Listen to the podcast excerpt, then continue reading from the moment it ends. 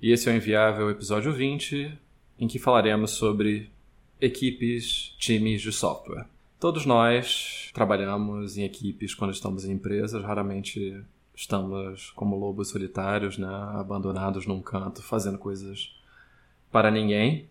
Então, a gente tem que lidar com as virtudes e vicissitudes de trabalhar com outras pessoas. Eu acho que esse é um tema que rende bastante, porque uh, todo mundo tem histórias de horror sobre alguns colegas para contar, tem aquele colega que impressionou, tem aquelas equipes que eram descompensadas, outras que, que eram bem alinhavadas, assim, bem harmônicas. E aí acho que vale a pena a gente explorar os porquês de cada uma dessas configurações, por que, funciona, por que, que não funciona.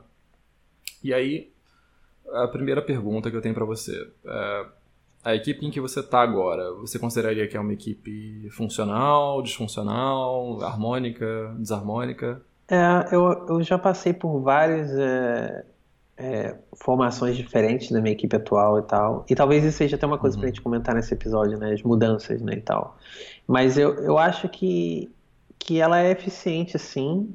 Eu acho que tem vários fatores que talvez é, é, eu diria que dificultem um pouco, por exemplo, é, tem alguns devs que trabalham remoto e outros trabalham na empresa, certo?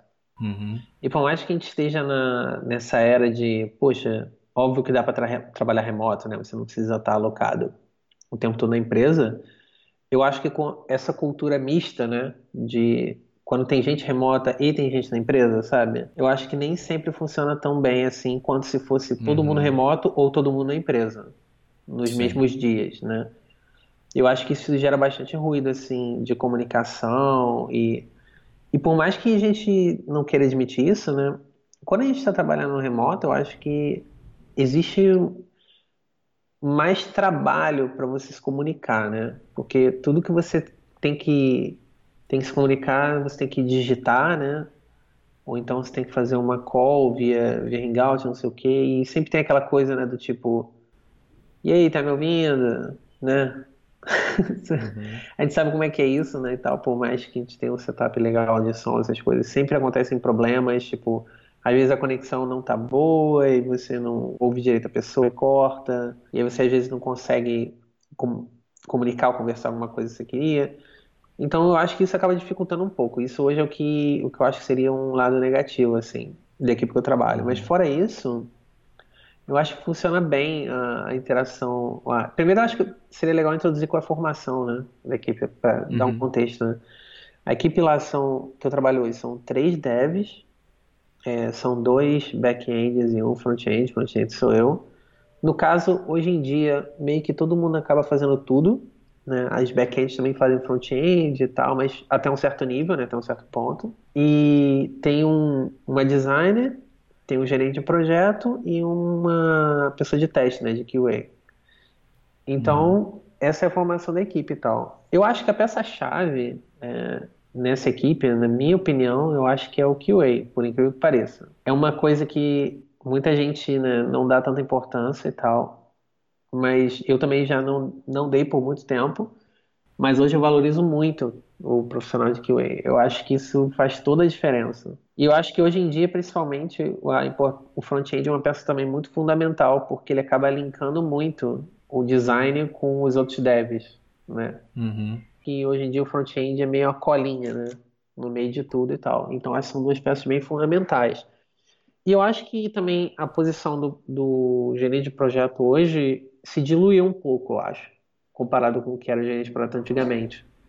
Eu acho que se deve até ao fato de uma coisa que a gente discutiu no outro, no outro episódio, que era essa questão dos developers estarem cada vez mais assumindo mais responsabilidade, né? Fazendo brainstorm de design, de UX e, e muitas vezes até de feature mesmo, de quando você está fazendo uma coisa data-driven, assim. Então, acho que hoje o, o gerente de projeto, acho que ele é muito importante, sim, sem dúvida mas eu acho que diminuiu bastante a responsabilidade de projeto nos últimos anos, assim. Isso é uma dinâmica legal que mudou. Eu acho que, é, que o, o meu time ele é eficiente, sim, cara. Eu acho que pelo menos a gente é, a gente tem né, os nossos objetivos né, que são dados pela empresa, né? Por exemplo, ah, 75% dos sprints a gente tem que atingir todos os objetivos de sprint, por exemplo. Né? Claro que assim, isso é, isso é, um objetivo, não significa que se você não cumprir esse objetivo você é demitido ou nada do tipo, né? Uhum. Mas é uma, um milestone ali que você tem e tal. E a gente geralmente atinge essas metas, então eu considero, dado que a empresa espera, né? Eu acho que é um time eficiente e tal. E a gente. As estatísticas também acabam provando isso, né? Por números. Não entrar muito em número, pode ficar muito chato também. Uhum. Acho que sim, no geral, acho que sim, cara. Acho que sim. Talvez isso seja até uma pergunta para eu rebater de volta, assim. O que, que você considera um time eficiente, assim, na sua visão? Eu acho que é um. um...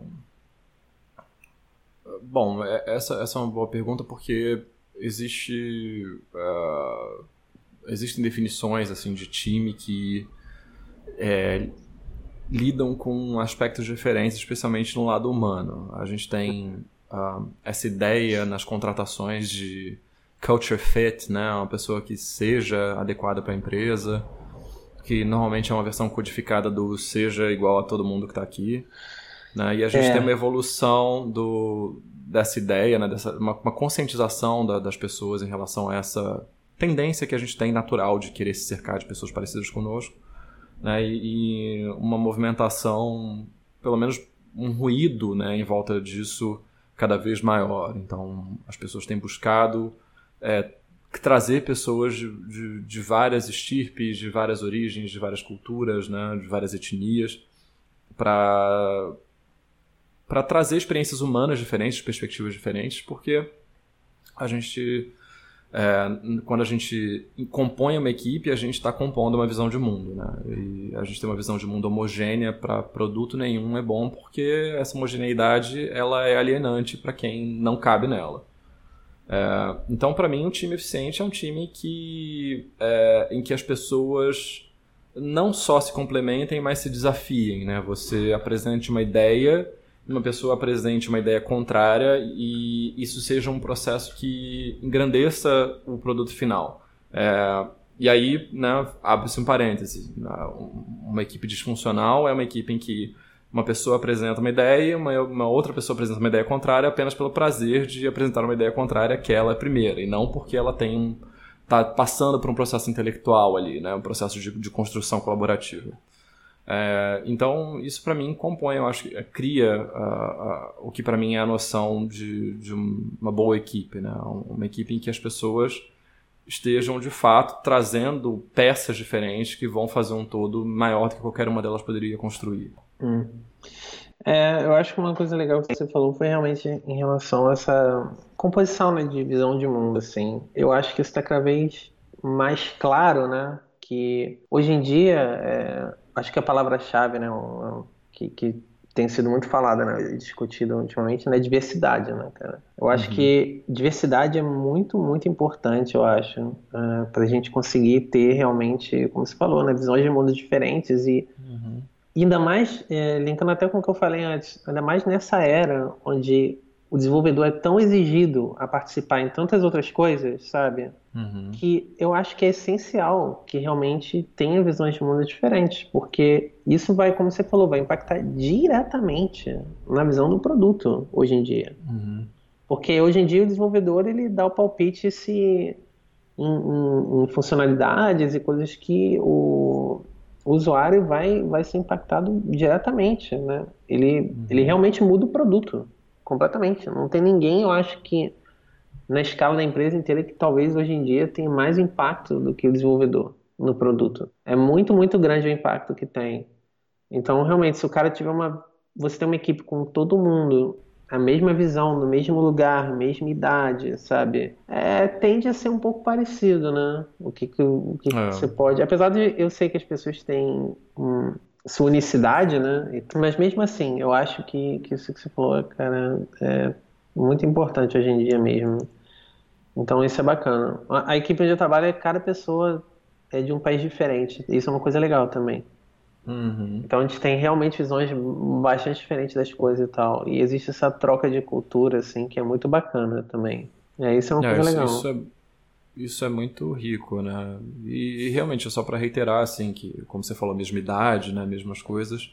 Até a expectativa do. A gente já falou por alto disso, mas de qual é o perfil do desenvolvedor ou da desenvolvedora, né? Dos gostos que tem. É, muitas vezes formam-se equipes em volta do que é aprendido como uh, o, que deve, o que deve gostar, do que deve gostar um, um desenvolvedor, de como ele passa seu tempo livre, qual lazer que ele tem. Né? Então, uh, tem muito estereótipo do, da desenvolvedora, da desenvolvedora que joga um RPG, que gostam de fantasia e etc, etc, porque é meio que é essa essa pecha né, de outcasts, de párias sociais que se agarraram ao computador e se tornaram bons em computadores. Uh, muitas vezes você vê anúncios de emprego que falam ah, rockstars, que gostam de videogame, que não sei o que, blá blá blá blá blá.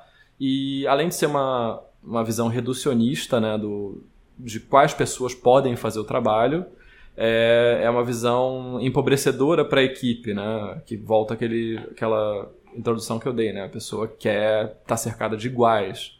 Então, ela, de certa maneira, ela não está pronta para divergências, né? Para outras coisas. E isso, muitas vezes, é indicativo de, de uma visão maior da empresa, às vezes, né? É, isso, isso foi bem legal você tocar nesse assunto, porque eu acho que isso, isso me irrita um pouco até hoje, quando vejo esse tipo de vaga, né, e tal. Eu sinto que isso é uma coisa muito, muito anos 2000, assim, sabe? Early 2000, uhum. sabe? Onde as empresas estavam, onde a gente estava começando a, a ter essa volta, né? Essa, esse, acho que esse levante da cultura nerd que acabou virando cultura pop, na verdade, hoje em dia, né? Acho que a maioria das coisas. E acho que a gente estava tendo esse levante dessa cultura e tal, esse, esse descobrimento de que nossa, as coisas nerds são realmente legais, né? Ninguém precisa ter vergonha disso, né? O que não era o, caso uhum. antigamente. Eu acho que as uhum. empresas se aproveitaram um pouco disso e, e usaram muito isso como é, forma de atrair né, pessoas, né? É, com, as, com, esse tipo de coisa, né? Ah, como você citou, ah, a pessoa tem que gostar de videogame, tem que é, ah, gostar de RPG, essas coisas e tal, essas coisas nerd e tal. E eu acho que hoje em dia isso tá um pouco assim defasado, eu acho, esse tipo de visão, né, de que todo mundo é... tem que eu, eu sei que assim tem muito e, e, eu acho que esse é justamente o problema, porque parece que tem algumas empresas que pararam no tempo, né, ainda estão estão tentando vender isso e tal e, e poxa, uhum. não, já passou isso, isso foi uma época de des, uhum. redescobrimento de uma cultura e tal que hoje já está mais do que solidificada, né, cara? Você vai num, sei lá, tu, tu vai no cinema tem quatro salas, três salas são filmes de heróis, sabe? Sei lá. Sim. Então eu acho que isso já está mais do que solidificado, já foi solidificado, já foi comercializado. A, a, a, ponto de ser, a ponto de ser o mainstream, né? Não, é, não sobra espaço mais para nada. Isso não é mais, isso não é mais cool, sabe? Como a gente diz, o meme, né, e tal, mas é, mas acho que essa é a realidade, assim, não, não é mais cool, assim, já é uma coisa normal, você não precisa mais querer atrair esse tipo de pessoa, porque hoje em dia o espectro das pessoas que gostam dessas coisas é tão, tão extenso, sabe? Uhum. Que talvez o que você está pensando que é a pessoa que gosta disso nem, nem vai ser, sabe? Não é talvez é... você está procurando, assim. É engraçado que eu, eu, eu, também penso assim, e tem um ano e meio mais ou menos, quase dois, na verdade, que eu, eu fiz uma entrevista para uma empresa grande aqui do Rio. E foi avançando, eu cheguei ao RH e tal. E eu lembro de estar tá conversando com a pessoa do RH e ela levantar olhar para mim e falar: Você joga videogame, né? Eu falei: Não, eu não jogo muito. Não, não, não jogo Não tem tempo, né? Tem, tem, não, tem, não tem muito tempo pra isso. Mas você não joga nem Pokémon GO? Eu falei: Não. Caraca. eu não jogo Pokémon GO, isso, isso é fator de, de corte e tal. Não, não, não. Mas aquela coisa, né? Fala não, não, não, anotando um bando de coisas é, assim. É, é. Não, não, não. Tenho, é muito engraçado. Tem um checkbox ali, Pokémon GO. Aí, é. Tipo Tipo... Esse cara não vai falar pra gente onde estão os pokémons raros, porque ele não, não caça. É. E aí eu fiquei bem basbacado, assim, porque já tem, né, como você mesmo disse, é uma coisa meio dos anos 2000 que foi caindo em desuso, porque as pessoas começaram a ver o lado ruim. E uma empresa grande aqui do Rio fazendo esse tipo de pergunta como se fosse é, parte do perfil que eles procuravam, né? Achei bem, bem curioso. Especialmente porque não era uma empresa da área de entretenimento nem nada. É, é... não, eu, eu, eu acho que assim, você levantou uma coisa que é interessante e tal, que é, ah, às vezes se você tem.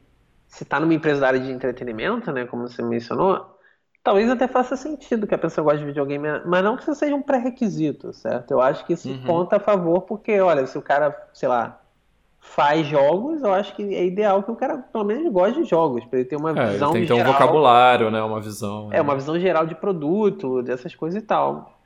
Mas assim, se não é esse o caso, realmente está muito defasada essa visão, né? E, e eu uhum. acho que particularmente no Brasil eu vejo muito isso, assim, muito uhum. ainda, o que é bem esquisito, assim. Parece que o RH tá, sei lá, tá uns, tá uns 10 anos, sabe, atrasado, sabe? Tipo... É já, já passou essa fase, cara. Não, não, precisa mais ficar botando esse tipo de coisa em vaga e tal. Uhum. Já que a gente falou, tocou na ideia de vaga e tal, é, a gente vê muito dessas vagas de que a pessoa tem que saber absolutamente tudo, né? E tal. Uhum. É, você acha que isso tem. É, existem realmente, é, falando de formações de equipe, né? O que, que você acha que, que na sua experiência funcionou melhor? Assim, uma equipe mais generalista ou uma equipe mais especializada em cada parte do, do software, assim. Então, por exemplo, uma equipe com front-ends e back-ends ou equipes de full stack? A gente já discutiu full stack aqui antes, eu não vou entrar em detalhe, né? O full stack hum. dentro do, do parque da empresa, né? E tal. Não, eu acho, eu acho que as, é, as, equipes em que eu trabalhei, em que havia é, espaço para especialistas, né, em que tinha estrutura para especialistas, eram equipes que entregavam coisas melhores eu acho que isso é muito dependente da, do tamanho mesmo do produto, né? Do tamanho da empresa. É, é uma questão, uma, uma, um trade-off econômico que a empresa tem que fazer num, num, período de crescimento, num período de concepção e etc.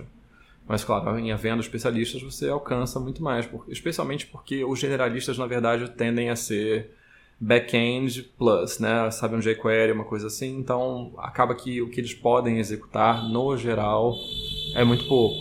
Né? Quem, hum. quem sabe um pouquinho mais de HTML e CSS acaba acumulando essas tarefas. Toda empresa, idealmente, né? É, tem que pensar como estratégia de crescimento é, que ela tem que, que, contratar especialistas e tem que é, ter estratégias para distribuir trabalho para que todo mundo esteja ocupado, tendo a consciência de que assim eles vão estar, tá, a empresa vai estar tá um degrau, dois degraus, às vezes muitos degraus acima das que tem apenas generalistas. Ah, mas eu não sei o que, que você pensa. É, eu, eu, eu já trabalhei em equipes é, tanto com os generalistas, né, então, como especialistas. Eu acho que quando você tem uma equipe de, onde todo mundo é generalista, eu acho que o trabalho, pelo menos para mim, tende a ser mais divertido, de certa forma, uhum. não sei uhum. se essa é a palavra, mas é tende a ser mais divertido um pouco, porque eu acho que você está sempre fazendo coisas diferentes, sabe? O tempo todo. Você uhum. nunca sabe o que você vai esperar no, no seu próximo sprint, o que pode cair para você fazer, entendeu? Tá sempre aquilo, ah, eu pego isso aqui, uhum. eu pego aquilo ali. Eu acho que existe uma flexibilidade maior quando você está na tarefa e tal, nas tarefas. E uhum. eu acho que às vezes você consegue ter um jogo de cintura para entregar coisas que às vezes, quando as tarefas estão muito locadas em, em áreas, né, você não consegue. Uhum. Por outro lado, eu concordo com isso que você falou, que quando você tem especialistas, a qualidade do que você entrega geralmente é melhor. É, eu acho que realmente isso depende muito do produto que você tem. Se você é um produto que tem alto tráfego e você tem que realmente entregar uma experiência mais sofisticada, por exemplo, para o usuário, não só de. Hum. Quando eu falo experiência, fica parecendo que é sempre interface, mas eu acho que não. Eu acho que performance né, é muito importante também. Sim, né? sim, Sem uma sim. coisa, você não tem a outra. Então, é, quando você precisa desse tipo de coisa, você precisa que, que tenha um, um, um cara de back-end bom, um cara que possa, possa monitorar as performances, otimizar é, as buscas, as queries, a API. E você é bom que você tenha um cara de front-end que consiga fazer transições decentes nas coisas, é, pensar nos, nos, mínimos detalhes das interações do uhum. usuário com a tela né, e que consiga realmente transpor a visão real do, do designer para a tela. Porque o que, que eu, o que eu noto é que, assim, quando a, pelo menos na minha equipe, né, quando a designer desenha alguma coisa e ela sabe que eu vou fazer, e eu já sou, hoje em dia, acho que eu considero que eu sou mais especialista em front-end, ela já desenha uma experiência um pouco mais sofisticada. Porque ela uhum. sabe que, ah, isso aqui o Leonardo vai fazer, ele tem mais é, experiência com front-end, então eu vou fazer já uma coisa mais sofisticada. Quando ela sabe que provavelmente não vou ser que vou fazer, ela faz uma coisa muito mais crua, e eu vou te dizer que mesmo assim os caras ainda simplificam bastante, entendeu? É. Tiram bastante coisa de escopo porque às vezes é complicado para eles fazerem. Ou às vezes eles sabem fazer, mas vai demorar muito tempo, né? Não é eficiente, né? Uhum. E tal. Realmente, acho que isso tem, tem um impacto grande, assim. É, é, é, o quanto, quão especialista você é, né? O que você está entregando. Acho que isso é um ponto bem legal que você falou. Mas isso leva a uma outra coisa, assim, também, né? Porque, tradicionalmente, quando a gente pensa em especialização, a gente pensa em segmentação completa do trabalho, né? Você tem uhum. o seu quinhão e o seu quinhão alimenta o meu quinhão, ou as duas coisas correm em paralelo, independentemente, né? Uma da outra. E a gente, hoje em dia, pelo menos acho que na área de software, tem uma tem se enfatizado muito a ideia de você compor equipes em volta de features e essas equipes são complementares, né? Você, que eu imagino pelo, pelo que você descreveu é meio caso aí, né? Você cuida de uma feature, ou cuida de um bloco, ou cuida de uma seção do negócio e você tem todas as pessoas que, que executariam isso, né, do, do front-end ao QA na, no mesmo grupo, né, no mesmo balaio, que é uma, um jeito mais moderno de organizar as coisas, né, é, até muito recentemente as muitas empresas fariam a segmentação completa, você tem é, uma feature, mas o cara do, do front-end está respondendo a um prazo, o cara do back-end está respondendo a outro prazo e sabe-se lá quando as coisas vão convergir. Você provavelmente já trabalhou nos dois esquemas, né? O que, que você prefere, assim? É, inicialmente, eu acho que... Tá bom, eu acho que eu tenho uma resposta muito boa para isso. Eu acho que depende do stack da empresa. Porque, uhum. por exemplo, quando eu, eu, eu poderia fazer, tipo, back-end, né? É, dependendo do stack, é claro, né? Se tá dentro da minha área de conhecimento, né? Mas, por exemplo, o stack lá é Ruby, no back-end, uhum. que seria minha zona de conforto e tal. Só que, assim, eu já fiz Ruby por muito tempo. Então, Ruby, para mim, não, não, não, dá mais, eh, não desperta mais curiosidade, entendeu? Não desperta mais hum. interesse, ou não tem, não tem muita coisa nova em Ruby ultimamente, assim, que pelo menos me, me anime, né? De falar, ah, não, vamos, vamos fazer aqui, programa mais Ruby, assim. Então, para mim, hoje em dia, nesse cenário, eu prefiro fazer só front-end. Porque, mal ou bem, são, são tecnologias mais recentes e tal, então tem mais coisa nova e a gente sabe, né? No mundo de JavaScript sempre sai uma coisa nova toda semana, né? Então, então assim, você mais, você consegue experimentar mais, então. Então, uhum. nesse cenário, eu por mim, eu prefiro fazer só front-end. Mas vamos mudar um pouco o cenário. Se ao invés de Ruby é, tivesse num back-end, sei lá, em Scala ou alguma outra, sei lá, uma linguagem puramente funcional, alguma coisa que eu não tenho total domínio, eu talvez fosse me interessar muito mais por isso, porque eu teria uma chance de aprendizado melhor também. Uhum. Então, aí nesse cenário, eu acho que eu preferia com certeza trabalhar mais como generalista, porque uhum. eu, eu teria um stack legal das duas coisas. E, e o mesmo acontece no outro, no outro, no outro, na outra posição, né? A maioria dos caras que são back-ends lá, eles adoram fazer front-end.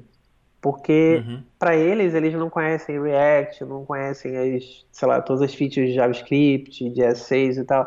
Então, para eles é interessante porque todo ticket que os caras pegam, todo PR que os caras abrem, eles aprendem alguma coisa nova, sabe? Num review, alguma uhum. coisa.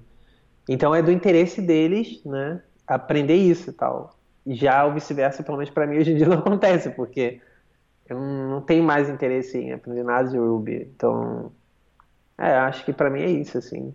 Bom, partindo para um, um outro lado, assim. Você, quando entra numa equipe nova, é. como é que você avalia se é uma equipe funcional ou não?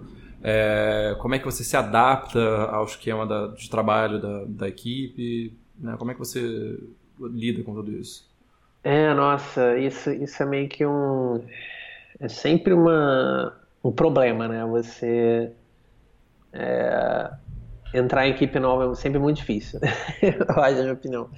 Mas eu acho que eu tento duas coisas que eu aprendi, né, ao longo do tempo. Eu acho que primeiro é quando você entra numa equipe nova, você tentar sempre ouvir muito mais do que você fala. Uhum. Eu acho que isso é essencial nas primeiras semanas e tal. Você tentar não não reclamar muito, tipo, não. Até porque você acho que no início você ainda não tem a visão completa, né, do que que. Quais são os problemas, o que, que falta, o que, que pode melhorar. Eu acho que em seguida é importante você ter a empatia e entender o perfil de cada um, né? É, eu acho que isso também é uma parte essencial, né? É, inclusive a gente fez um exercício, cara, um dia desse, uma, uma dinâmica assim tal, para ver o que, que, cada um achava mais importante e tal. E uma das coisas que estava no topo era, era realmente era importante ter empatia. A gente colocou empatia como uma das coisas mais importantes para você ter no trabalho, assim. Realmente é entender o outro, assim, tal. E, cara, entender que também, como a gente falou, na né, diversidade, que nem todo mundo é igual, nem todo mundo pensa igual a você, né? E você saber aceitar essas coisas é importante. Então, acho que, primeiro, ouvir mais e, segundo, cara, paciência. Porque as coisas precisam de tempo para se adaptar e, e, e, as peças caírem nos seus lugares, entendeu? Quando uhum. você chega numa equipe, você meio que tá rolando ali, você tá meio que é, causando um pouquinho de causa ali naquele ambiente, mal, mal bem, uhum. né? Não no mau sentido, mas é porque você chegou, você tá bagunçando meia casa ali, só do fato de você ter chegado, né? Sem você uhum. fazer nada. Então entender que isso vai levar algumas semanas, talvez às vezes mais meses, para sua equipe realmente dar uhum. uma afinada a ponto de estar 100% eficiente. E às vezes as pessoas, é, eu já vi muito isso acontecer, não só onde eu trabalho agora, mas antes, né, em outros trabalhos. A pessoa nem chega direito e já está cheia de ansiedades, né? Coisas que a pessoa acha que está errado, coisas que a pessoa acha que está certo, já quer mudar de equipe, já quer mudar de projeto, sabe? Eu acho uhum. que é uhum. importante ter um pouco de paciência e entender que, nossa, tem que dar um tempo para as coisas maturarem também, né? Acho que essas duas coisas, acho que é o mais importante. É o que eu mais sempre tento fazer, o que eu aprendi. Eu já recorri nesses erros antes, tá? Então, fica parecendo que eu sei tudo, não. É porque eu fiz merda, aprendi e hoje eu começo. Uhum. É, é, não, é legal realmente esse, isso de ter empatia, de ouvir, acho que é por aí mesmo. Eu tento seguir essas mesmas, esses mesmos conselhos, né, ter essas mesmas práticas. E uma coisa que eu tenho aprendendo também com o tempo é que eu também atento para aquelas coisas que que me causam algum desconforto, né? É, que é claro que isso não pode ser uma, uma chamada para ação, eu estou desconfortável, eu vou tentar mudar alguma coisa em volta de mim para que eu não me sinta mais desconfortável. É, porque pode ser realmente uma adaptação, né, uma, uma parte do, do, seu processo de chegada, mas muitas vezes também pela experiência que você já tem, né, seja profissional, seja pessoal, há há red flags, assim, né? Warning signs, tem coisas que acontecem que elas podem ser parte de uma narrativa maior e hoje em dia eu tento manter isso separado numa caixinha para ficar observando, né? O que, que é a minha, o que, que é a minha insegurança em estar tá chegando e o que, que é realmente uma coisa que vale a investigar e a, talvez ajudar a mudar e tudo mais. É, isso, isso é legal, sim. E e essa. Como é que eu posso dizer? E, e a gente está falando de eficiência, né? Então, acho que talvez seja legal então, também falar um pouco de, de método de trabalho, talvez um pouco, não uhum. entrar muito, mas assim. É, você acha que, por exemplo, tem equipes que funcionam. É, você acha que assim, Scrum, hoje em dia, o que você pensa do Scrum hoje em dia? Tá bom, vamos começar por aí, assim, então. Você acha que ainda é uma coisa que que ainda está atualizado, que não faz sentido, ou você acha que tem outras coisas, outras formas? O que você pensa?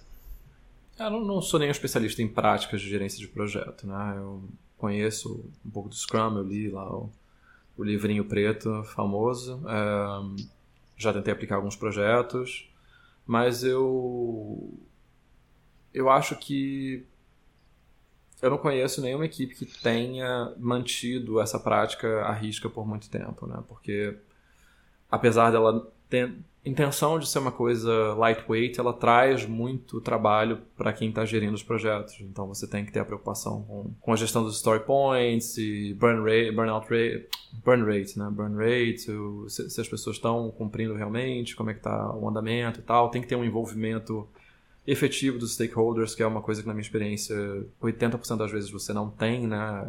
Eles querem muito quem está contratando ou quem está pedindo, ou quem está fazendo o seu gestor interno, a pessoa na empresa, ela quer um esquema meio fire and forget, assim. Né? Eu quero isso, a gente se vê daqui a um mês e se estiver errado, a gente se vê daqui a dois meses e assim vai. Ninguém quer participar muito de perto da, da conceitualização, né, da concepção e da, da definição assim do, do, do dia a dia a, a minha crítica é na verdade uma crítica a talvez ao, ao ágil como um todo, assim, né? Que, que é o, o, lado ruim do ágil.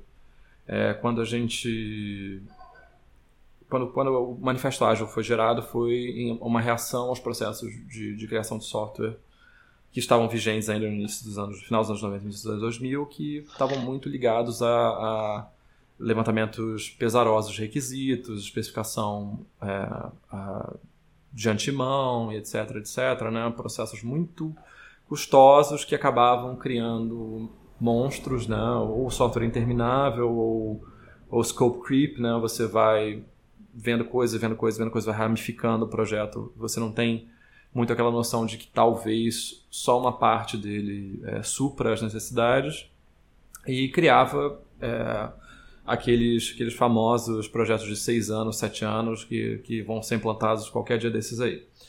Então, é, a, é, o, o, Manifesto Ágil ele trouxe práticas para você encurtar o, o, os, os, ciclos, né? para você aproximar as pessoas. Então, tudo no ágil tem a ver com comunicação. Né? Você vai ter é, tem táticas diferentes para você projetar, para você definir o que vai ser feito, para você é, trocar ideia com o seu stakeholder, né? Então, a ideia das, das user stories, um, você tem um, os cartões CRC para design de classes, você tem, é, no caso do, do, do, Scrum, né? Você tem ciclos mais curtos, de algumas semanas ou de poucos meses, né? Dois meses no máximo.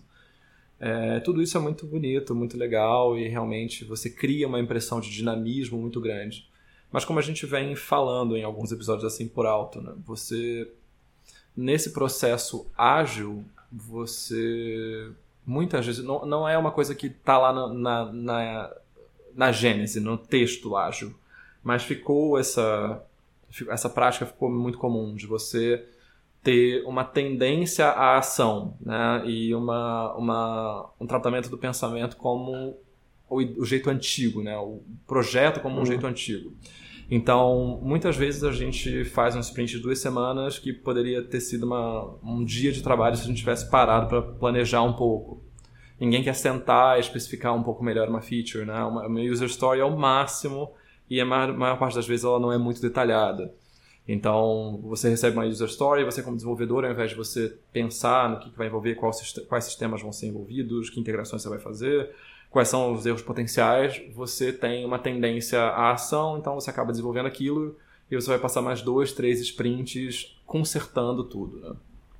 É, hum. Então, a minha crítica ao Scrum maior é que ele enfatiza essa, essa busca pela ação. Né? Você tem os story points, você tem user stories mais ou menos bem definidas e você tem um bando de números, né? Burn rate, produtividade, você tem um backlog, você reprioriza o backlog, você cria um bando de, de, de coisas que parecem é, produtivas porque elas geram burburinho, mas que na verdade elas não, não, não avançam de fato o projeto, né? Elas não tratam do que é mais importante, elas não enfatizam o que é mais importante, que é realmente a comunicação. Apesar de ter em, tese você tem reuniões de comunicação, né? Que são as reuniões de planejamento do backlog, depois reuniões de planejamento do sprint e a retro, né? Do sprint. Mas é, são coisas que acontecem, na maioria dos casos, de maneira muito pro forma, né? A gente concluiu esse sprint, vamos ver o próximo, o stakeholder falar, então tá, é, isso não ficou bom, vamos pro próximo.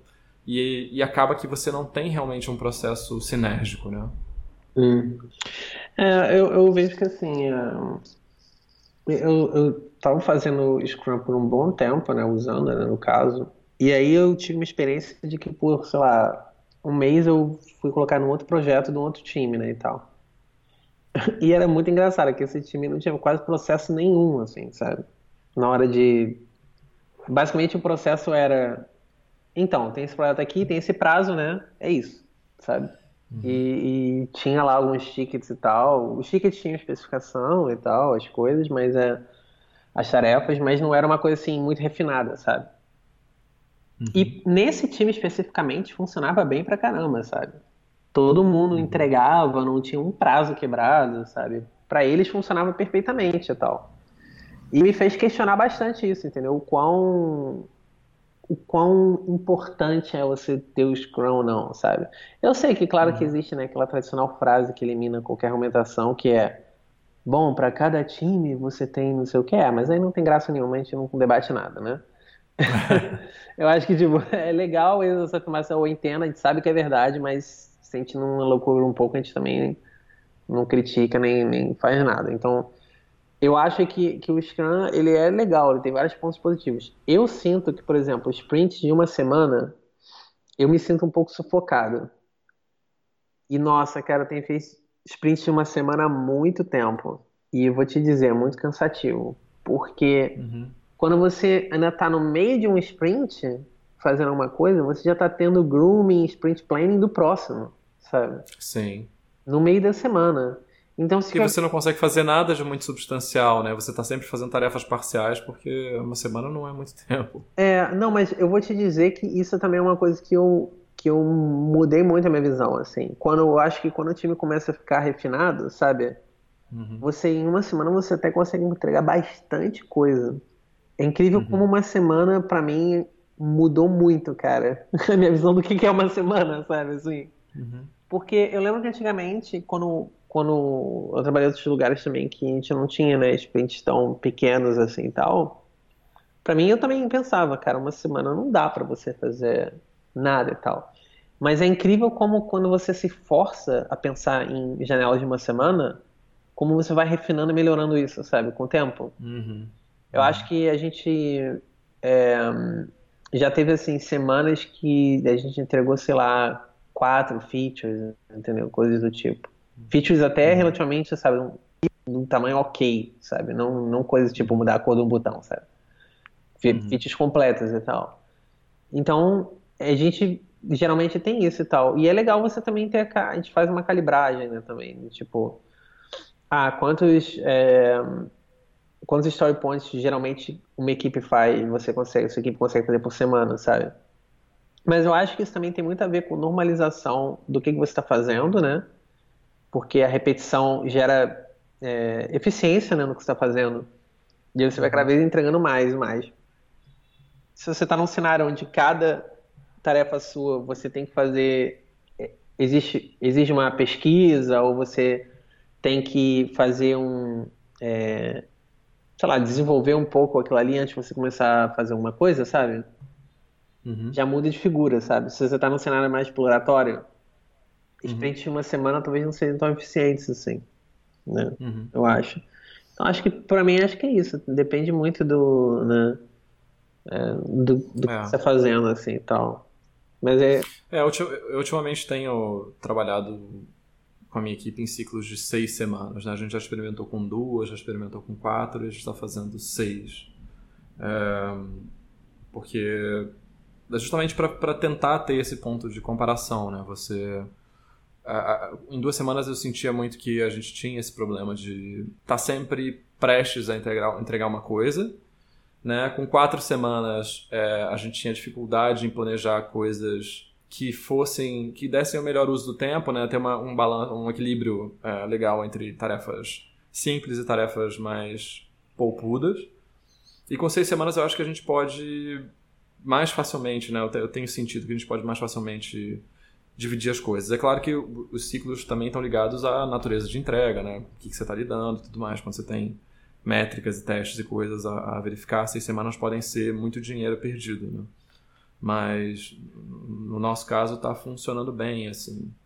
Eu acho curioso fazer sprint de uma semana porque é, é um flerte quase com continuous delivery, né? Você é. é. É, claro, é claro que tem mais processos aí de QA, de reavaliação e tudo mais, mas por pouco não é CD, né? É, é engraçado, porque. É, é, não, é, a gente, tipo. A gente tem um negócio na empresa, né, e tal, que é muito repetido, cara, que é. Que, que quando eu entrei foi repetido tão exaustivamente que, que, que para mim virou até um meme, sabe? Mas, enfim, eu vou citar isso aqui que eu acho que é uma coisa realmente interessante. Aí, lá a gente tem, tipo, uma, uma definição de pronto, certo? O que, que é pronto? O que, que, o que, que é uma feature que está pronta, certo? Que você entregou. Pronto lá é, simples, é simplesmente estar na produção e tem usuários utilizando, certo? isso é pronto. Se não está na produção, não tem usuários utilizando a feature, seja lá o que você fez, não está pronto. Uhum. Então, isso, eu sei que isso parece uma parada boba e tal, mas quantas vezes, cara, já ouvi pessoas falar, ah, não sei o que, e aí, como é que tá indo o teu negócio? Ah, tá pronto. Tá na produção? Não tá, então não tá pronto. Eu acho que isso é uma coisa que parece meio, meio idiota, mas, cara, ajuda muito você ter essa, essa na sua cabeça, assim, essa equipe tá alinhada do que que é o que, né? O que que é uhum. pronto, o que que o que, que, é tipo, sei lá, quase pronto, sei lá, você pode criar nessa equipe o que, que você acha, dos termos que você acha, entendeu? Mas eu sei que facilita bastante a comunicação e tal.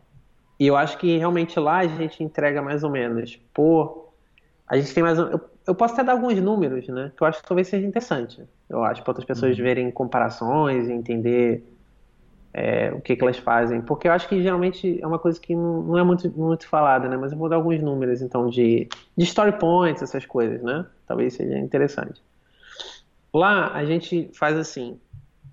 É, são, lembrando a formação, são três devs, um QA e um designer, certo? Vamos colocar no que, que as pessoas põem mais a mão na massa, né? A gente tem, tem em mente que por semana, no sprint de uma semana, são seis story points por developer normalmente. Se o, se o cara uhum. tá o tempo todo na empresa ali trabalhando todo dia, se ele não tem férias ou não tem nada, não vai sair cedo nenhum dia ou não sei o que. Então a gente conta assim, são seis story points por developer geralmente. Então a gente tenta entregar na média 18 story points por semana. Uhum. Como é que a gente faz mais ou menos a numeração dos story points? As numerações dos story points variam, acho, de complexidade, né? Geralmente, do ticket, mas a complexidade, lembrando, é variável. Por uhum. exemplo, se para uma equipe que você, se você tem uma feature que você acabou de pegar, talvez você possa estimar em 5 story points. Mas se você já fez, você vai fazendo essa feature 3, 4, 5 vezes esse tipo de feature, depois vai virando 3, vai virando 2, né? Então, só lembrando isso, que a gente já está num Não, claro. onde a gente já, já conhece tudo que a gente tem que fazer, a gente já conhece o stack, todo mundo já sabe o que tem que fazer. Não, não tem tanta exploração assim quanto tinha no início. Então, atualmente, a gente tem visto assim, um story point é uma coisa que é muito bobinha, quase tipo trocar uma variável e acabou, certo? Dois story points, mais ou menos a gente coloca em... Eu sei que não, a ideia não é que seja dias, né, a complexidade, mas eu tenho na, na minha cabeça que, pelo menos pessoalmente, dois story points é uma coisa que eu demoro um dia e meio a dois dias para fazer, certo? No máximo. Uhum.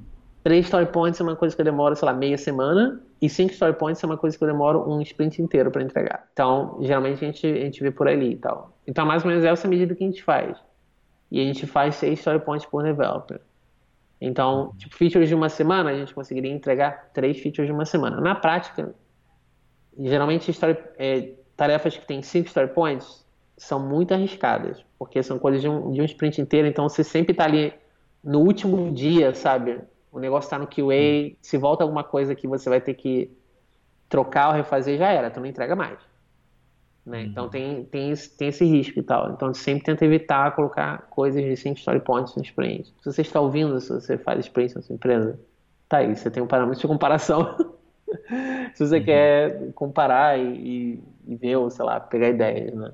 Um, outro aspecto que eu acho interessante assim equipes é essa é, esse equilíbrio entre o grupo e o indivíduo, né? Tem aquele aquela gracinha que falam em inglês uh, there's no I in team em português, né? Sei lá, adaptam como é, equipe, não eu equipe. Uma equipe em que você tenha uma supressão total de individualidade é uma equipe empobrecida. E ao mesmo tempo uma equipe em que você tenha uma hiperindividualização é uma equipe caótica, né? Uma equipe conflituosa, provavelmente. É, você já teve em situações em que é, as pessoas eram individualistas demais, assim? Como é que você lidou com isso? Cara, já, já tive. Inclusive, é, é, eu, eu posso até dar uma comparação bem interessante, assim. Eu, geralmente, tendo a, a, a ser uma pessoa que dá muita é, opinião e interage muito com o produto certo? Uhum. Então, assim, eu, eu tinha uma bastante participação nas discussões, nos debates e tal. Então, era ali uma peça quase central ali na, em como fazer as coisas. E eu trabalhei com um cara que ele tinha um perfil muito parecido com o meu, entendeu?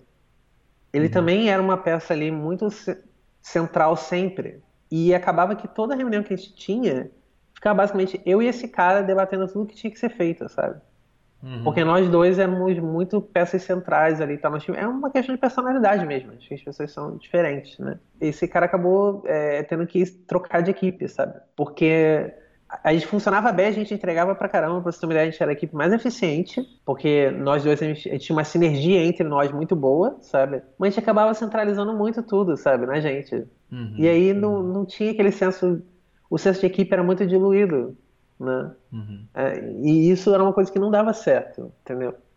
E o cara acabou, a gente acabou concordando, né, que seria melhor que a gente desse uma mixada, assim, tal. Tipo, talvez esse cara que tinha uma posição mais, assim, é, centralizada, assim, tal, em opiniões e tal, fosse para uma outra equipe, sabe? E fizesse mais peso lá e tal. E, e deu certo, cara.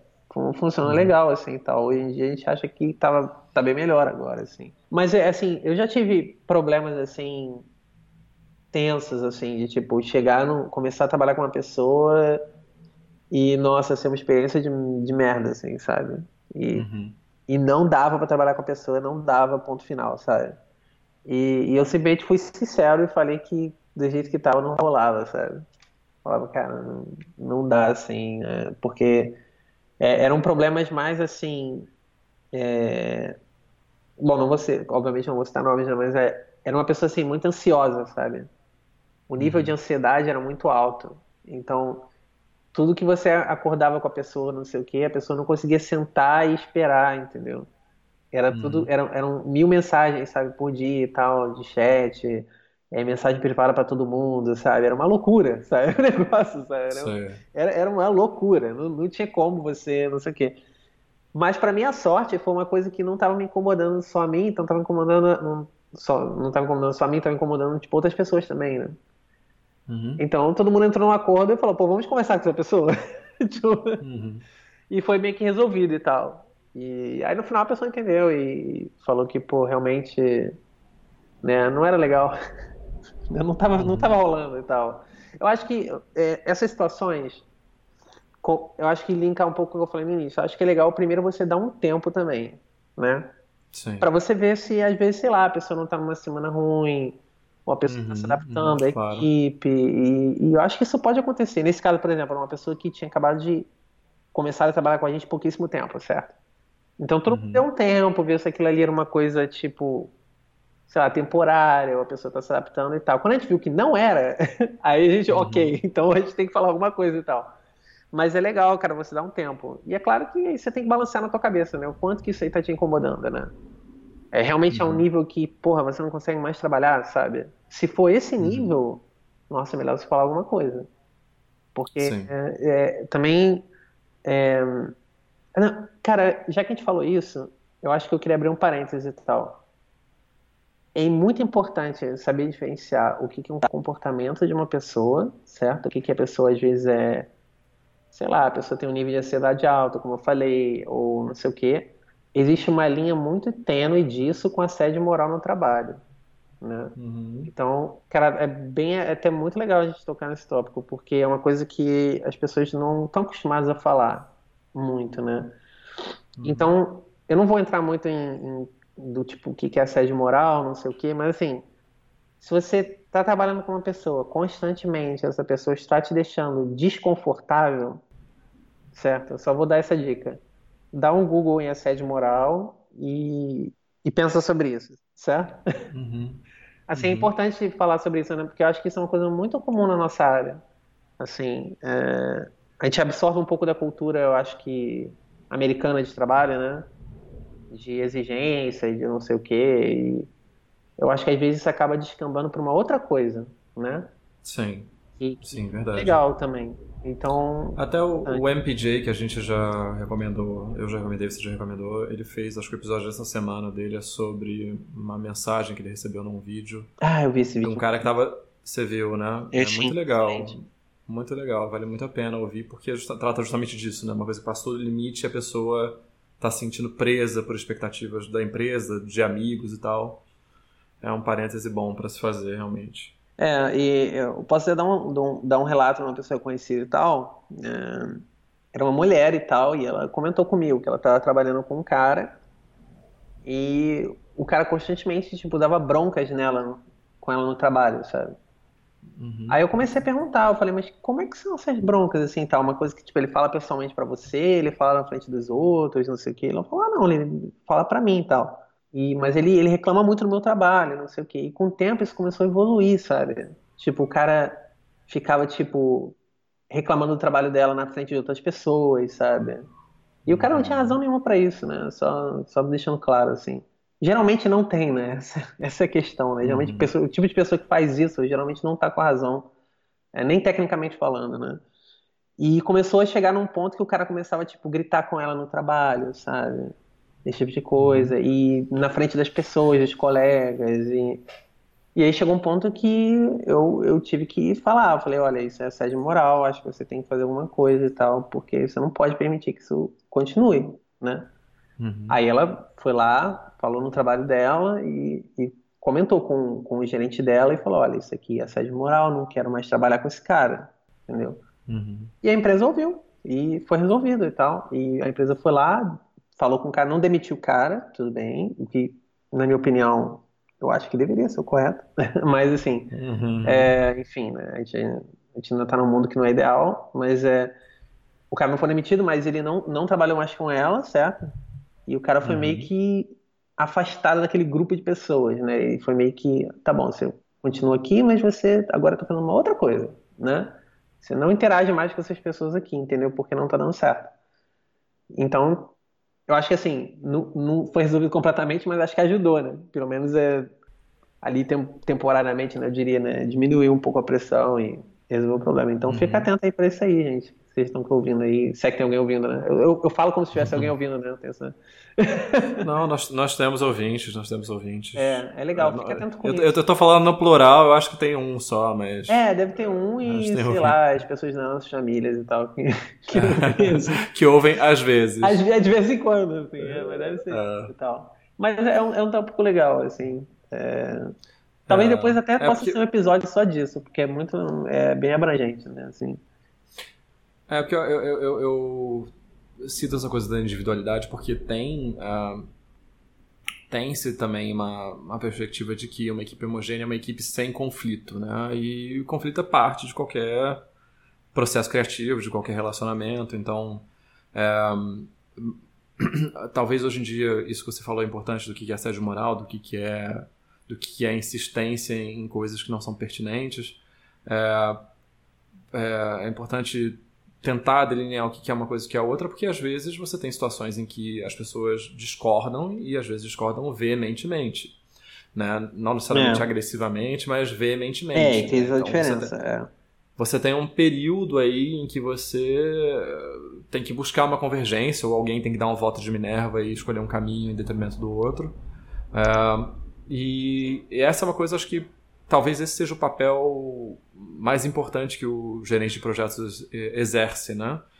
De, de ser um, um agente de jardim de infância, né? Você tem que você é. tem que permitir que o conflito aconteça porque faz parte do crescimento, mas você tem que monitorar e, e corrigir quando necessário, né? É, mas eu vejo que às vezes as equipes se formam como uma aversão ao conflito tão grande que ah, certas coisas, certas disfunções são mantidas porque ninguém tem energia ou ninguém tem verve para fazer qualquer coisa de diferente, né? Apontar um problema e ir a fundo naquele problema e sair do outro lado. A complacência, às vezes, ela é, ela é a tônica, né? A harmonia ela é uma harmonia complacente, não é uma harmonia porque as pessoas se entendem, né? É simplesmente porque as pessoas não querem fazer nada que, que afete o, o que elas consideram o bem-estar delas. Né? Então, isso, isso também é uma equipe disfuncional. É, uma equipe, uma equipe que não. em que não surge nenhum conflito, que as pessoas simplesmente vão um dia depois do outro, né? E, e acabam sendo levadas pela maré. Mesmo. Nossa, é, isso também é um outro cenário, né? Onde, tipo, todo mundo concorda com tudo e tá sempre tudo bem, né? Eu acho que isso uhum. também pode ser bem, bem ruim, né? No geral. Porque acho que às vezes significa que ninguém está se importando, né? É, com nada. Sim, né? exatamente. Tá todo mundo, ah, tá sempre tudo bem. As pessoas nunca discutem nada, sabe? Sempre tem um acordo muito rápido acontecendo. Uhum. Isso, isso não é o mais comum, né? Não é o que deveria acontecer sempre, né? Então é, é, legal também a gente não confundir isso. Isso que você falou que era bem legal, assim, porque é, eu, eu tenho momentos assim de que, tipo, nossa, cara, hoje eu não tô para debater nada, sabe? Uhum. Mas assim, a gente tem esses dias, né? A gente tem dias assim, que a gente, uhum. não, sabe, não tá assim, não tá afim, sabe, de ficar debatendo nada. E é, é legal, é normal, eu acho, né? A gente, todo mundo tem seus uhum. dias e tal. Mas assim, se isso é uma coisa toda hora, né? Todo dia você não uhum. tá nem aí e tal, e ninguém tá nem aí, ninguém. Pô, uhum. é, não é legal também, né, cara? Fica um ambiente muito, muito whatever e, e a sua, acho que a motivação, né, da equipe acaba diluindo uhum. e tal. Você, você acha que, por exemplo, é, motivação de um cara da equipe e tal tem impacto na equipe inteira, assim? Ou você acha que, que isso depende, assim? Acho que depende muito. É, eu acho que é, motivação e liderança são importantes, né? Então, se você tem uma liderança meio usando um termo chulo meio meio palmolescente assim, sem muita vontade, sem muita vontade de fazer meia as coisas, bomba, né? meia bomba. Você tem um efeito sim na equipe e o contrário também, né? Se você tem uma, uma liderança ativa, ativa sem, sem abusos, obviamente, né? Sempre bom. Mas uma, uma liderança que traga, que mantenha a, a, coesão da visão, que apresente a visão, que revise a visão, né? De acordo com as coisas que estão acontecendo, uma, uma liderança presente. Isso acho que tem muito efeito, porque, bem ou mal, acho que. Uh, por mais, mesmo que você tenha uma organização horizontal, né? Você sempre está olhando para cima em algum nível. Alguém acima de você está, né? Nem que seja só o seu CEO. Mas se você tem um CEO ausente, você vai ter pessoas progressivamente mais ausentes, não tem jeito.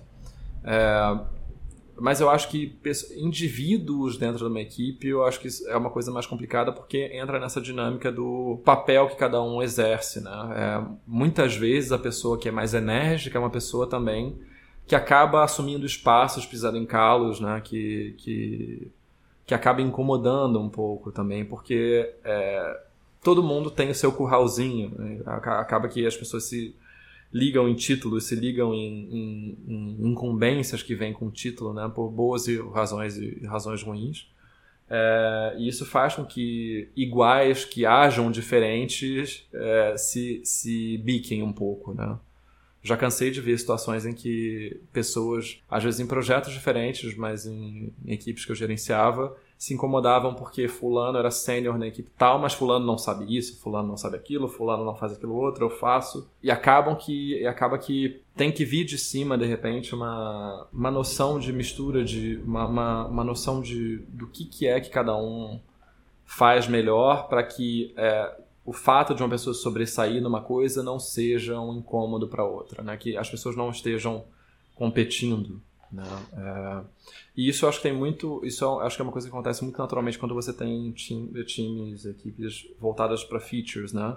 Ou todo mundo envolvido num produto, numa parte do produto, porque é, é, você, bem ou mal, está num, num determinado recorte de tempo construindo um pedaço diferente do produto e não tem como duas pessoas estarem construindo a mesma coisa ao mesmo tempo, né? Então o trabalho das duas é igualmente importante. Eu não sei, eu, eu lido muito com isso porque atualmente eu estou como um gestor de uma equipe e eu vejo esses conflitos surgirem, conflitos que às vezes não têm razão nenhuma de existir, conflitos com áreas da empresa que não têm nenhuma influência direta sobre o trabalho, mas né, acaba que é, de alguma maneira estão ligadas à, à, visão da empresa ou às coisas para as quais a gente está caminhando mais ou menos em conjunto. Eu, eu vejo muitas vezes esse afloramento de uma individualidade por, que é uma individualidade é, ferida, né? aquela coisa do eu faço tantas coisas que não reconhecem, mas a pessoa não está olhando para tudo que aquilo que ela não faz ou que ela deveria estar tá fazendo. Eu não sei, não sei. É, uma, é uma questão complicada, assim.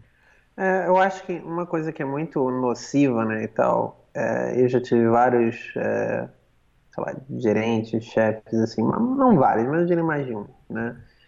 É quando hum. o, seu gerente, seu chefe está incitando a competição entre os, os funcionários, sabe? É horrível. Eu acho isso, gente, cara, isso é tão ruim, mas tão ruim. Coisas do tipo, Ah, você vai fazer isso? Pô, mas o fulano fez isso, entendeu? Uhum. Nossa, não tem uhum. nada mais nocivo assim para uma empresa do que isso, assim. É, e eu conheço, uhum. já conheci, né? E conheço pessoas que adoram usar esse tipo de estratégia, né? Conselho, não compra isso, né? Não, não fica comprando competição no, no trabalho. Isso aí não vai te levar a nada, entendeu?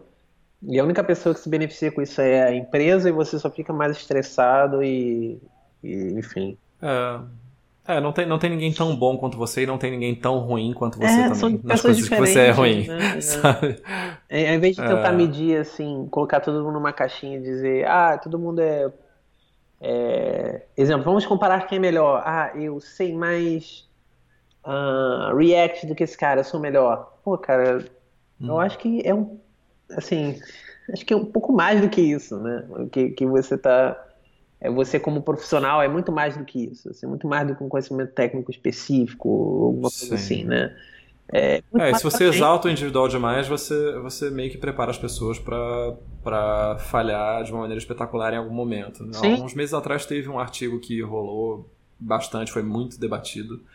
Eu não me lembro qual é o nome da empresa, mas eles é, revisitaram, assim, fizeram um, uma narrativa sobre um determinado cara lá, acho, acho que eles chamavam de Fred, Fred ele criou o início do produto, ele era o herói, ele sabia tudo, as coisas mais difíceis ficavam na, na mesa dele.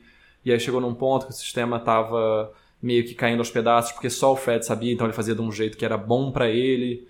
E aí a equipe ficou alienada e o Fred ficou lá com um bando de quadros brancos fazendo um bando de coisa e tal, tal, tal, tal, tal, tal, tal, até que eles demitiram o Fred e eles conseguiram fazer um produto melhor.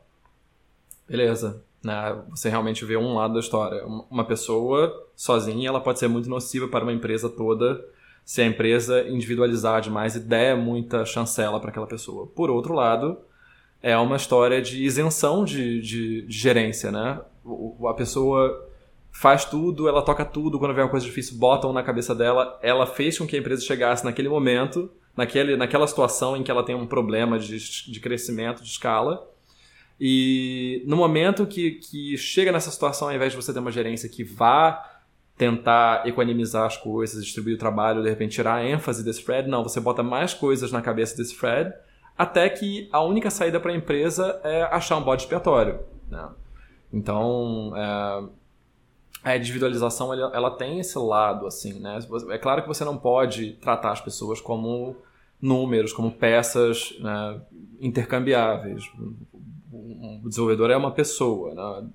A desenvolvedora está ali para trazer as características que são dela. É, mas ao mesmo tempo você não pode tornar aquelas características uma coisa é, que, que crie na cabeça das pessoas ou um ideal do que é o, o bom desenvolvedor para a empresa ou que, ou que separe essa pessoa das outras de maneira que ela acabe ficando alienada ou que seja culpabilizada por coisas que a gerência deveria fazer.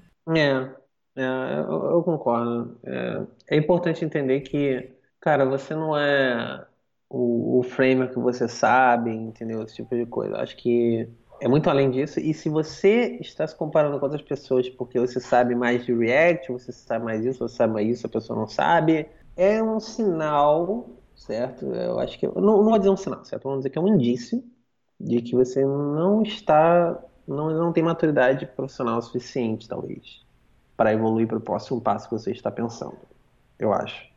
Porque geralmente esses questionamentos acontecem quando a pessoa quer ascender alguma coisa, né, e tal. E aí existe esse, uhum. esse método de comparação, né? Ah, esse cara é isso, eu quero chegar lá, então eu sei mais isso isso que ele, entendeu? Eu acho que e é muito difícil você se julgar, cara. Isso é outro ponto também, uhum. né? É...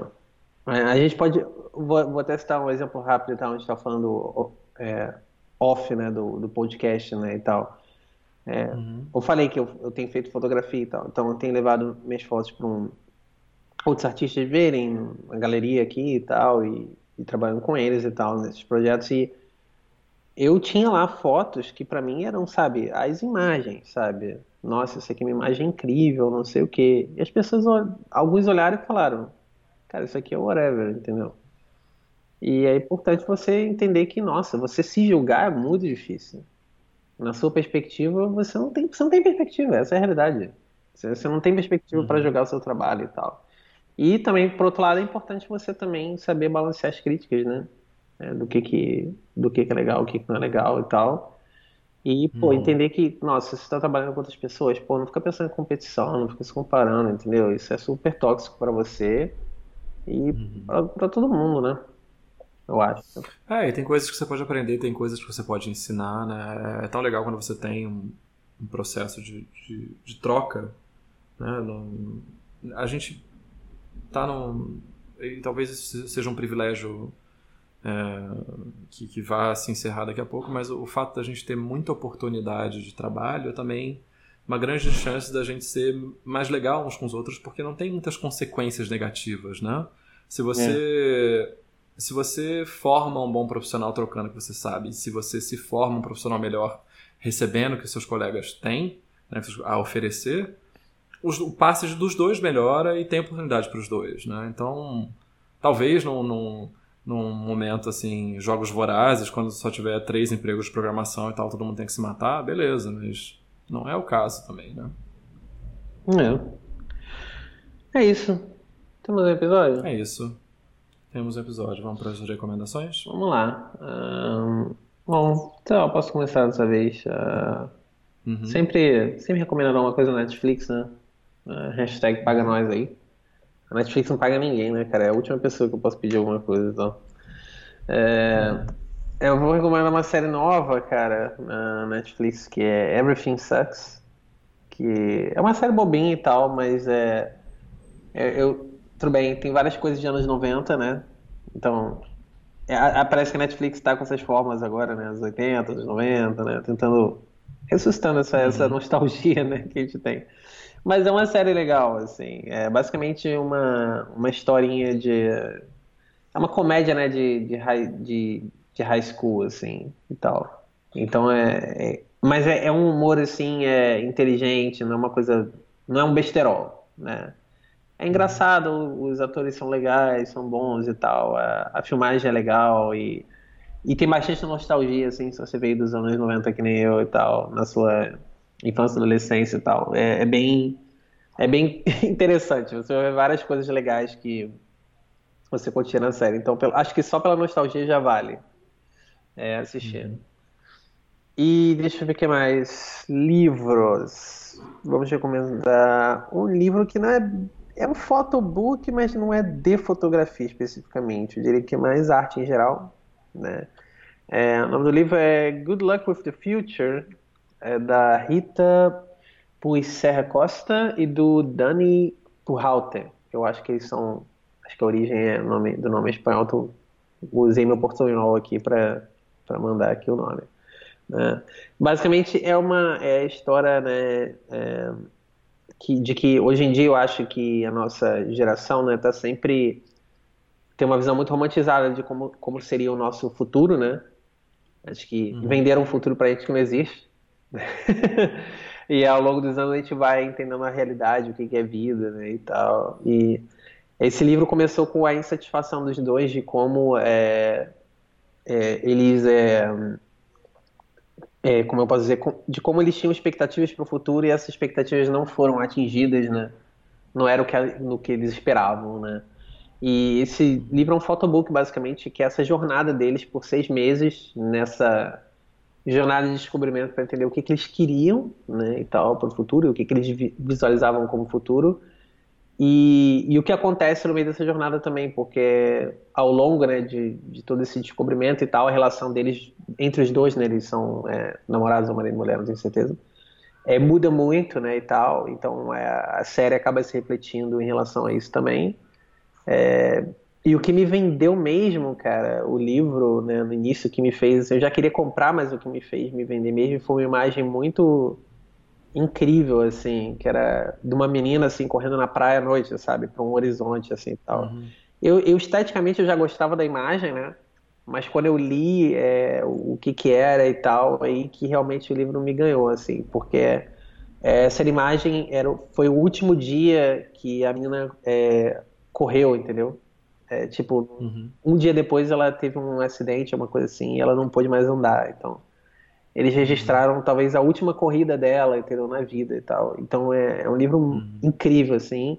bastante simbologia, né? Bastante coisa do tipo. É, não é um livro, não é um livro fácil, assim, de, de, de sacar. Já vou adiantar isso. Vai, vai, vai exigir bastante interpretação, bastante abstração, assim e tal. Ou seja, vai foder um pouco a sua cabeça, né? Por um tempo, você vai, você vai ler, você vai voltar, você vai rever, eu li várias vezes, entendeu? Esse tipo de livro, sabe? E que te uhum. instiga a querer, sabe, tem mais alguma coisa aqui que eu não entendi. Às vezes você entendeu, mas você fica. É um livro que instiga a sua curiosidade, de você ver e rever várias vezes, legal. sabe? É muito legal, muito legal. Good luck with the future. Recomendo muito. É isso. Beleza. Eu tenho três recomendações, um, duas televisivas, é, um artigo. A minha primeira recomendação é uma série simples, nada mind-blowing, assim, você não vai ficar é, impressionado com a capacidade narrativa do ser humano.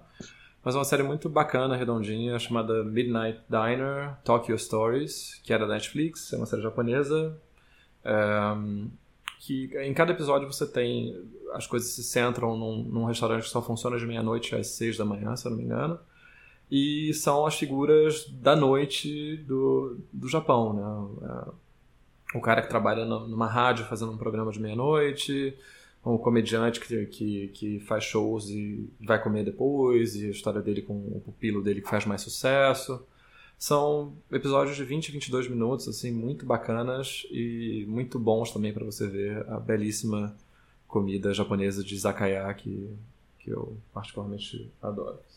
É, a segunda recomendação é, é, uma outra série agora da Amazon, Marvelous Mrs. Maisel. É uma série, uma dramédia, os episódios de uma hora, da, do mesmo casal criador de Gilmore Girls. Então, texto muito rápido, muitas coisas acontecendo, muito dinamismo de câmera. E a, a protagonista é muito, muito boa atriz. Um, é um, eu acho que é um bom piloto, é um piloto que não tem se feito muito mais na TV é, é, sob demanda, né? Porque hoje em dia é, sabem que as pessoas veem as coisas em sequência, então fazem pilotos que não são pilotos, que não apresentam tudo, né? Vão deixar para apresentar ao longo da série. Não, esse é um piloto fechadinho mesmo, que apresenta tudo põe as coisas nos trilhos para a série começar. E, e, é muito divertido, assim, tem muitas sacações de texto. Eu recomendo, se você falar inglês, não ver com a legenda em português, porque destrói o texto. É, vale a pena ouvir no áudio original Legal. ou ver com a legenda closed captioning. E a terceira é um artigo do New, York, New Yorker chamado é, Hiroshima, Hiroshima, que pega seis personagens num, em eventos imediatamente antes e imediatamente depois da explosão da bomba. Né? Pessoas que sobreviveram, que puderam contar essa história. E é muito incrível, assim. Um evento né, que já está tão distante nos anos e que está geograficamente tão distante, né?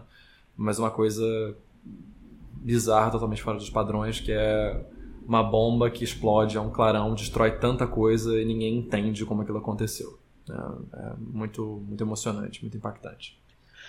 Cara, que legal, várias recomendações legais. Esse Midnight Dinner eh, já me recomendaram também. Agora você me recomendou, uhum. pronto, é corroboração. Agora tem que assistir, não tem jeito. É, é bem legal. Só assim, fala muito bem, é muito legal. E é, é uma coisa que não toma muito do seu tempo, então uhum. vale a pena. É, é, é uma série que, que esquenta o seu coraçãozinho. Legal, cara, vou assistir, com certeza. Então é isso, gente. Beleza. Até a próxima. Então é isso, até a próxima. Tchau, tchau. Tchau.